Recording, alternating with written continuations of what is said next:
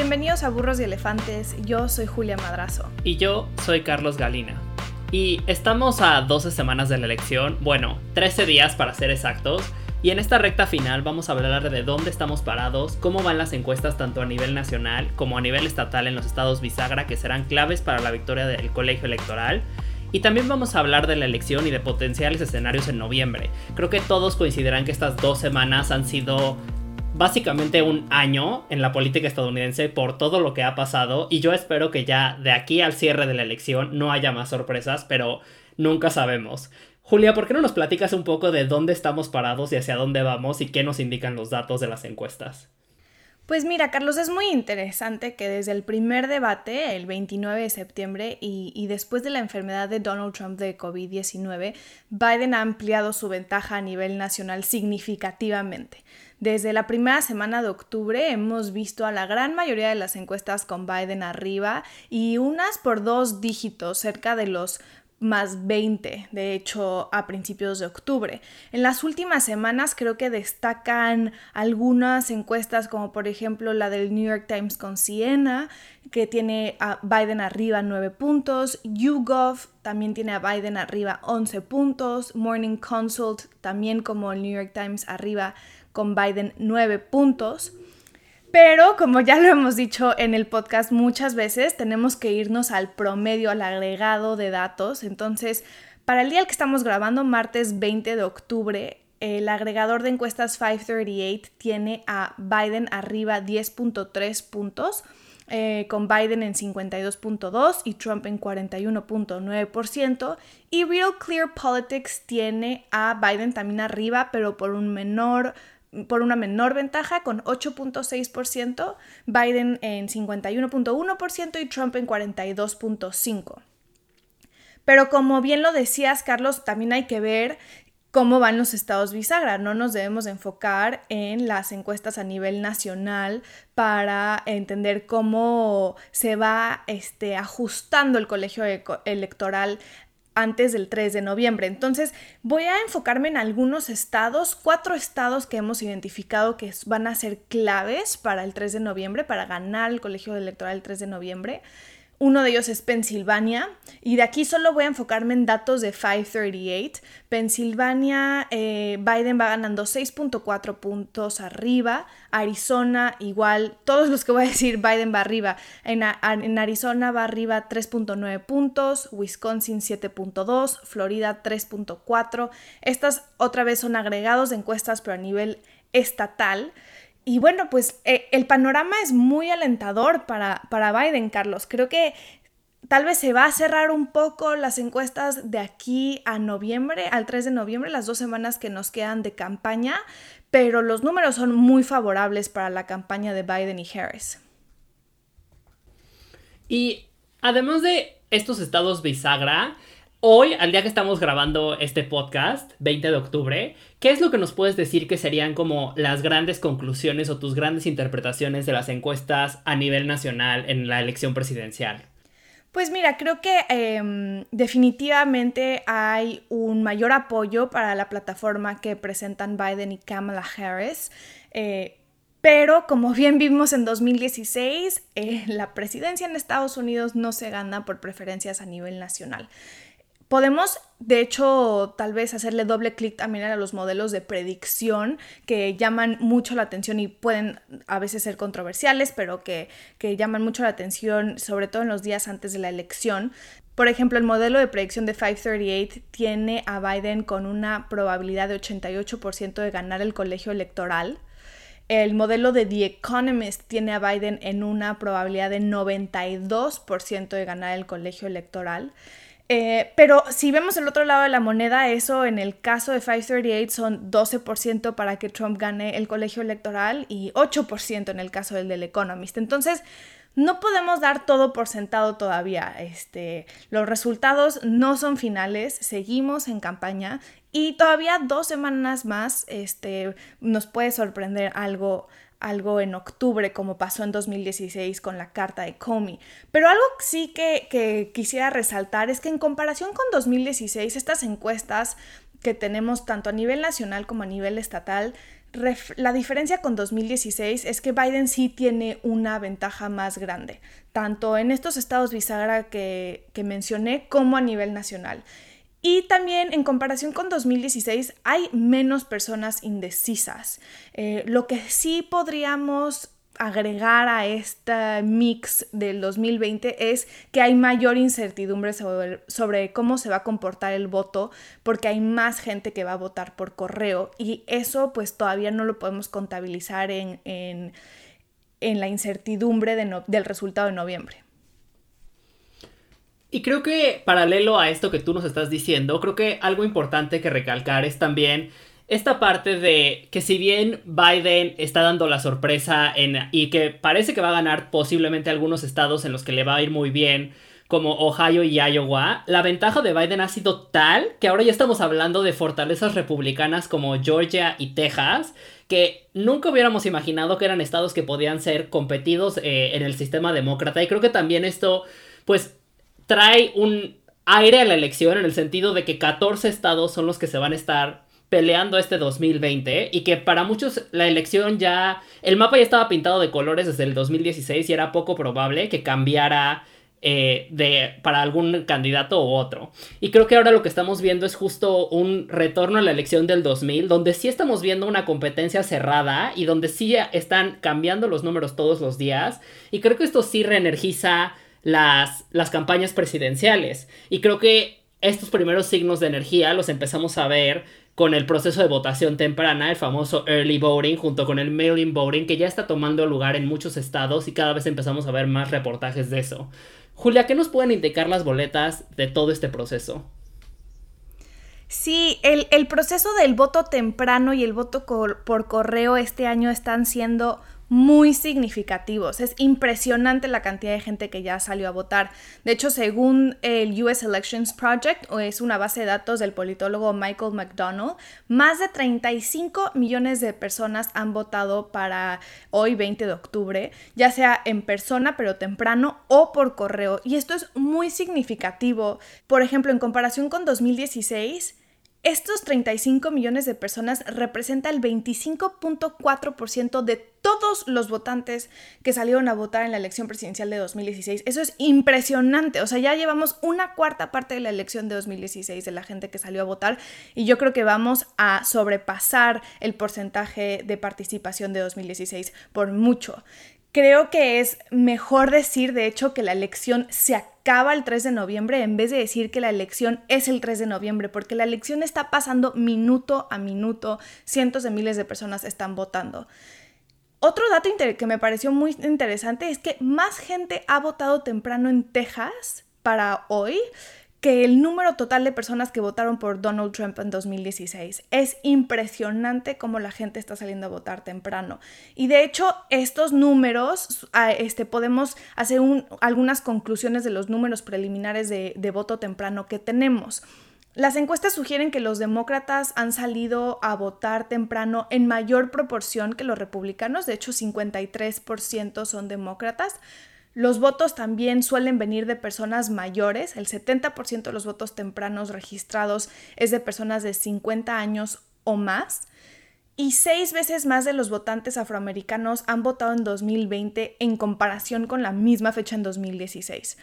De hecho, según encuestas del Vote Study Group, menos del 40% de los votantes de 2020 piensan votar en persona el 3 de noviembre. Es impresionante el cambio que estamos teniendo en maneras de votar en 2020. Eh, en gran parte sí influenciado por la pandemia, pero también eh, por las ansias y estas discusiones de legitimidad que podría tener la elección el 3 de noviembre. Eh, que, están impulsando ciertas personas cercanas a Donald Trump. Pero Carlos, yo te quisiera este, voltear la pregunta y, y decirte qué podríamos esperar en noviembre, porque 538 le asigna 70% de probabilidad a que los demócratas tomen control de todo Washington en noviembre, es decir, la Casa Blanca, el Senado y la Cámara de Representantes. Y esto no ha pasado desde el 2010. El partido es muy diferente a lo que era hace 10 años. Y entonces te quisiera preguntar qué podríamos esperar de este escenario en lo que los demócratas tienen la trifecta política en DC. Pues para empezar a entender cómo se podría dar este escenario, voy a hablar un poco rápidamente de los números de las carreras en el Congreso y en el Senado. No me voy a centrar en carreras específicas porque le podríamos dedicar un capítulo completo a hablar de las elecciones locales. Pero bueno, en el escenario actual tenemos 232 demócratas y 197 republicanos que conforman el Congreso actual de los cuales eh, los modelos en promedio predicen que la composición de la Cámara de Representantes está en 229 escaños para los demócratas, 183 para los republicanos y 23 asientos en un toss-up election, pero la mayoría de los pronósticos cree que los demócratas mantienen su mayoría en la Cámara de Representantes y la pelea más interesante se está dando en el Senado, un Senado que se ha caracterizado por ser una mayoría republicana y que los republicanos podrían perder esta mayoría dependiendo de cómo juegan sus cartas y si se acercan o alejan del presidente Trump. Actualmente tenemos 53 republicanos y 47 demócratas y 35 escaños van a estar en juego, de los cuales 23 son del Partido Republicano en este momento. Los demócratas necesitan ganar de 3 a 4 escaños para tener el control del Senado y los modelos predicen que certeramente tenemos 49 demócratas en el Senado contra 47 republicanos y un toss-up que podría hacer la diferencia. Entonces, las carreras que más hemos visto como mucho más competidas han sido Arizona, Colorado, eh, Georgia, Iowa, Maine, Montana, North Carolina, South Carolina y Michigan. Y estas carreras en verdad han sido impresionante porque algunas eran fortalezas republicanas que durante todo el tiempo del COVID Trump arrastró a los senadores con él y la popularidad del presidente está influyendo en estas carreras eh, del Senado. Cuando murió RBG, Muchos creían que esto iba a impulsar a los republicanos bajo la narrativa de voten por nosotros, no por el presidente Trump, sino voten por nosotros para que podamos confirmar a la juez de la Suprema Corte y tengamos esa legitimidad. Pero ¿qué fue lo que pasó? Que se enfermó el presidente. Y entonces este tema que querían cambiarlo al tema, al, a hacer la elección de la elección de la juez de la Suprema Corte, otra vez se volvió el tema del COVID porque el presidente estaba enfermo y los senadores no han visto el fruto de este esfuerzo y de hecho han caído entre 3 y 4 puntos en las encuestas y lo que sí hizo fue energizar a los demócratas. La posibilidad de tener otra juez de corte conservador en la Suprema Corte hizo que los demócratas empezaran a donar como locos a cualquier campaña estatal en el Senado y se estima que en este corte de caja de hace una semana los demócratas juntaron 328 millones de dólares contra los republicanos que juntaron 130. Entonces, la teoría de la ciencia política nos dice que tradicionalmente los incumbents, estos senadores que buscan su reelección, usualmente nunca logran ser superados en términos de dinero por gente que les está retando el puesto, por los famosos challengers. Y lo que estamos viendo aquí es que los incumbents, estos senadores que tenían una reelección asegurada, en verdad están compitiendo en la elección y muchos posiblemente la van a perder. Ahora, Tú nos hablabas un poco del modelo que del que hablaba 538 y también del The Economist. Y aquí hay un debate de si en verdad es una ola azul, porque en teoría lo que estarían ganando los demócratas serían cuatro escaños en el Senado y un porcentaje similar de 10 escaños en la Cámara de Representantes. Entonces, si será una ola azul, no me queda claro que sea en verdad un, shock tan fuerte como lo vimos en la elección del 2018, que sí fue un cambio significativo, en el 2010, pero de que van a llegar a gobernar con los tres, eh, con las tres instituciones del lado azul demócrata, esto sí es un escenario que podría pasar y que será interesante ver cómo se reorganiza el Partido Demócrata cuando logre tener esta mayoría. Y Julia, viendo en retrospectiva todo este tema de la elección, me gustaría que habláramos un poco de ¿cuáles son como las grandes tendencias que podemos concluir de esta eh, elección? Pues mira, yo creo que una de las lecciones este, más importantes de las últimas semanas es que como que la narrativa política en Washington era que el tema judicial eh, solo emocionaba a los republicanos, como tú bien acabas de decir, Y la evidencia del último mes es impresionante. La cantidad de dinero que ha juntado el Partido Demócrata, no solo para la campaña presidencial, que Joe Biden juntó más de 300 millones de dólares en este último cuarto del año. Es impresionante cómo la base del Partido Demócrata se emocionó políticamente para salir a apoyar eh, campañas a nivel nacional y local en las, últimas semanas a la elección. Eso me parece una de las conclusiones más importantes de lo que estamos viendo en 2020. Y otra conclusión es que al final que pensábamos que qué narrativa iba a ganar una sobre la otra. Cuando tuvimos el episodio de la muerte de Ruth Bader Ginsburg, pensábamos que había cambiado el escenario por completo. Sí cambió por un rato, pero la verdad es que lo que estamos viviendo es de una magnitud tan grande, es de una disrupción tan grande a todos los niveles de la sociedad, ya sea eh, educativo, este, económico, sobre todo de salud, que el COVID no pudo no ser el tema principal de la elección. Lo estamos viendo en las campañas de senadores, este fue un tema ardiente en, el debate de senador de Texas que hubo esta semana. Lo estamos viendo a nivel nacional. Hay una, ya es una pelea, digamos, cultural eh, entre los republicanos y los demócratas. No entiendo cómo llegó a ese punto, pero la pandemia es parte de todas las conversaciones que se están teniendo en esta elección. Y, pues es que ese será el tema de la reconstrucción a nivel en Estados Unidos, claro, pero también a nivel mundial en los próximos años, porque no estamos fuera de la pandemia, no estamos regresando a, a un punto normal. De hecho, Estados Unidos está entrando a su tercera ola. Entonces, no puede no ser el foco de la atención de la elección. ¿Tú qué opinas, Carlos? Yo creo que completamente será la elección del COVID y será interesante también ver cómo alrededor del mundo los países que tengan elecciones se verán definidos por este tema del manejo del COVID y cómo definirá ya un poco la evaluación que los ciudadanos tengan a sus gobiernos. En el caso específicamente de los candidatos eh, de esta elección presidencial, creo que el principal problema de Trump, que fue lo que le pasó y que se, venía, se veía venir desde hace tiempo, era que Trump tenía una base electoral que le dio el triunfo por una serie de factores en el 2016. Y el único trabajo que tenía Trump en estos cuatro años era expandir esa base electoral, porque esa base electoral tenía un tope. Solo hay cierto número de votantes eh, con, un tipo de vista conservador, eh, eh, con tendencias a ser racialmente segregacionistas, Em, votantes con poca educación. Solo había un limitado número de, electores en, ese, en, esos, en esas cubetas de votantes. Y Trump tenía que buscar expandirlo y en lugar de buscar expandirlo, lo que decidió fue energizarlos de nuevo. Y al energizarlos de nuevo, pues sí, esa gente va a salir a votar, pero hay un tope a ese número de votantes. Entonces, al no expandir su base electoral, creo que lo que le está pasando es que ya llegó a su tope y ya no tiene a dónde moverse porque ya es muy tarde en, en la campaña para tratar de apelar a otro grupo de votantes.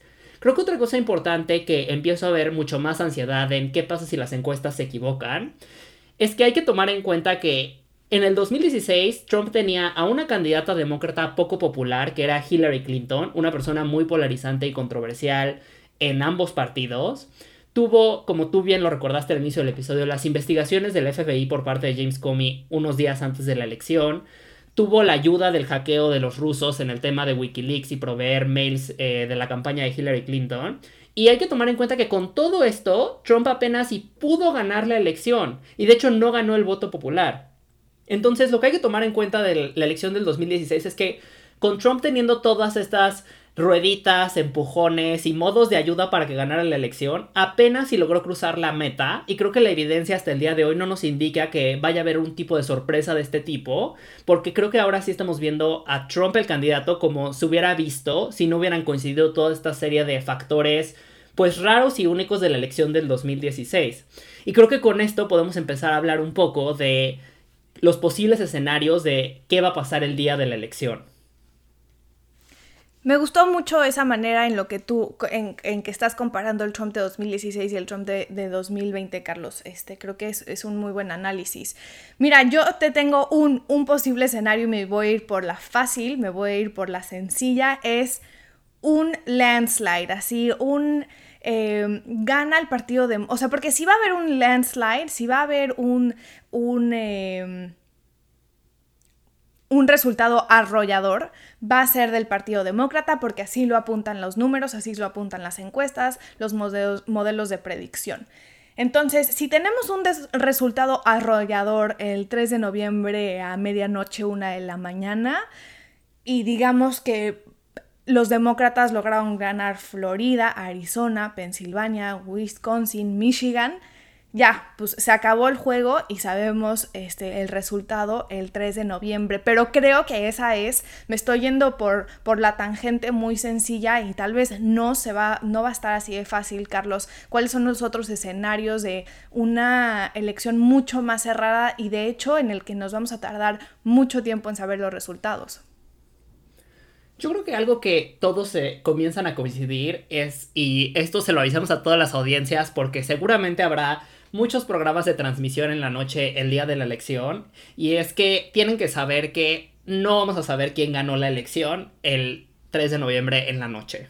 Y esto es por el simple hecho de todo el proceso de votar a distancia.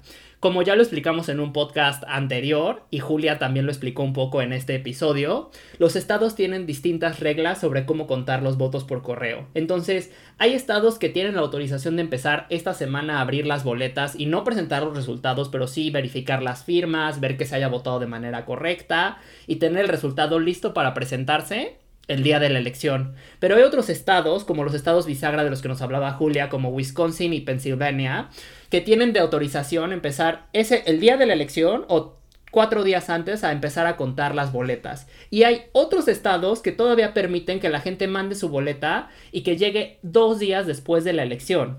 Entonces. Sí, hay estados que aceptan boletas con tal de que estén selladas el día de la elección, es decir, el 3 de noviembre. Se pueden tardar varios días o una semana en llegar a la comisión electoral. Entonces, si tomamos en cuenta todos estos votos que no van a estar contados, lo que básicamente sí sabemos con certeza es que no vamos a tener resultado electoral completo. Y esto esto no es nuevo. Cada elección lo que se hace son las famosas encuestas de salida donde la gente encuesta a la gente que va a votar y de ahí se derivan estimados de cómo se vería el resultado del colegio electoral que después es confirmado. Pero es dentro de todo bastante normal el no saber, solo que aquí sí va a llevar mucho más tiempo. También es posible y hay que tenerlo en mente que veamos un sesgo el día de la, el día de la elección. ¿Por qué? Porque hasta ahora lo que se ha demostrado es que los republicanos han tendido a usar la votación por correo en menor proporción, mucho menor proporción que los demócratas. Entonces, tal vez la gente que sale a votar el día de la elección son la base de Trump y entonces ese día en la noche el resultado indica que Trump ganó la elección, pero eso va a ser basado en la gente que decidió salir a votar que no necesariamente fueron los demócratas. Entonces, Cualquier resultado que veamos el 3 de noviembre, creo que tendremos que tomarlo con un poco de duda de qué está pasando con todas estas millones de boletas que están guardadas y que apenas van a empezar a ser contadas. En el escenario más negativo, que es en el que no hay una victoria y Julia y yo no vamos a dar la vuelta al ángel, aunque sea de manera virtual, eh, si gana Joe Biden, lo que podríamos ver es una victoria muy cerrada. Y aquí el escenario se complica y tal vez le dediquemos un episodio completo a hablar de esta situación. Pero a grandes rasgos, si hay un escenario muy cerrado de la elección, en el que inclusive la noche de la elección veamos a una carrera muy, muy competida, sí existe la posibilidad de que Trump esa noche se declare ganador de la elección. Y si se declara ganador de la elección, esto va a generar muchísima controversia y esto inclusive podría impulsar a los republicanos a que si días después sale en las boletas mandadas por correo que el ganador de la elección fue Joe Biden, que Trump acuse de ser víctima de un fraude electoral. Y aquí caemos en una ola de escaleras legales, pero a grandes rasgos sí hay un escenario en el que Trump podría impulsar a que las legislaturas estatales de algunos estados desertifiquen las elecciones locales, es decir, que salgan y digan consideramos que hay fraude y por ende la elección no es válida. Y entonces, dependiendo del estado, lo que pasaría es que las legislaturas estatales podrían o decidir a quién le asignan eh, los votos del colegio electoral, en el cual si se llega a un empate decide la Cámara de Representantes, o podrían determinar otro tipo de proceder con la elección sin necesariamente promover un recuento o una repetición de la elección. Mucha gente ahorita tiene recuerdos de lo que pasó en la elección del 2000 eh, aquí en Estados Unidos, que tal vez para nosotros los mexicanos es un poco lejano, pero hay que recordar que en la elección del 2000 pasó más de un mes y Estados Unidos no tenía presidente y llegó a ser una pelea que terminó en la Suprema Corte y la Suprema Corte terminó decidiendo que no se procedía con el recuento, que pudo haberle dado el triunfo a Al Gore. Y ese es un escenario muy factible en el que no necesariamente significa que Trump no quiera ceder el poder, sino que paralicen el conteo de los votos de tal forma que esto se extienda hasta diciembre o posiblemente enero. Esperamos que eso no pase, pero creo que sí es importante tenerlo en mente y ya le dedicaremos un poco más a este tema para hablar de él. No, y de, y de ahí la importancia también de seguir muy de cerca la nominación de Amy Comey Barrett a la Suprema Corte, porque los senadores eh, republicanos van a, bueno, pues están haciendo todo lo posible, de hecho, y lo van a lograr, en nominar a Amy Coney Barrett para que ella asuma su posición como jueza eh, y la Suprema Corte tenga nueve jueces en caso de que un conflicto electoral acabe en la Suprema Corte eh, y, y, pues tener una, una corte completa va a ser muy importante para la decisión electoral si llega a ese escenario que esperemos que no, porque van a ser unos meses muy complicados. Pero bueno, ahora sí vamos a pasar a la sección del burro y el elefante. Carlos, ¿por qué no nos platicas tu burro? Mi burro de la semana es una invitación a ver la película que se acaba de estrenar en Amazon Prime, All In, The Fight for Democracy, que es un documental que sigue la vida y la lucha de Stacey Abrams, eh, la candidata demócrata que buscó la gobernatura de Georgia. Y básicamente lo que refleja es tanto su historia eh, personal como candidata, como todo su activismo en tratar de que en Georgia se elimine cualquier tipo de barrera para salir a votar. La verdad es que para nosotros es muy normal el poder salir a votar en menos de una hora en una casilla electoral y que el IFE tenga todas estas facultades para organizar una elección, pero lo que el documental revela pues es esta crisis que existe en el sistema electoral estadounidense donde no muchas personas tienen el derecho a votar, no muchas personas pueden acceder a, los lugares de votación y que cuando logran acceder a estos lugares de votación se enfrentan a filas de 7 horas, que no llevan la identificación correcta y una serie de trabas que están diseñadas para que el menor número de gente vote en estados en los que los republicanos se ven beneficiados cuando las minorías no salen a votar. Entonces sería una invitación a ver este documental en Amazon Prime. Y tú, Julia, ¿cuál es tu elefante? Ahorita les platico de mi elefante, pero de hecho, este, la próxima semana yo voy a ir a votar en persona en el estado de Nueva York. Entonces ya les estaré contando qué tan larga está la fila. Hay reportes los reportes de otros estados es que las filas han excedido las 12 horas a veces. Es impresionante esperar 12 horas para votar. Eh, pero bueno, ya les estaré contando de mi experiencia votando temprano en Nueva York. Y ahora sí, para mi elefante, yo esta semana les traigo, les recomiendo el artículo de The Atlantic que, que se titula Will George W. Bush Speak Out Against Trump? Me llevaba preguntando esto por mucho tiempo, la verdad, hasta a qué punto debe llegar la situación en Estados Unidos para que George Bush, el último presidente del Partido Republicano, se pronuncie en contra del presidente Trump. Ya hemos visto actitudes similares de muchos exoficiales del partido. Hace poco salió una carta de exdiplomáticos republicanos anunciando que iban a votar por Biden y sus razones. Y me pareció interesante que algunos argumentan en este artículo eh, que Bush estaría esperando un posible conflicto postelectoral como el que nos estaba platicando Carlos, en el que Trump no quiere aceptar el resultado en su contra y que en ese momento Bush usaría esta única carta que tiene para salir a expresar su opinión e intentar realinear el partido. Este, se los recomiendo mucho, la verdad es que me pareció muy interesante, ilustra movimientos tras bambalinas de tratar de influenciar a Bush. Creo que vale la pena. Pues bueno, aquí dejamos el episodio de hoy. Como siempre, muchísimas gracias por escucharnos. Si les gustó, suscríbanse al podcast y compártanlo con sus amigos y familiares. Si tienen dudas o comentarios, nos pueden escribir a burroselefantes.gmail.com y nos pueden tuitear a arroba jumadrazo, arroba charliegalina.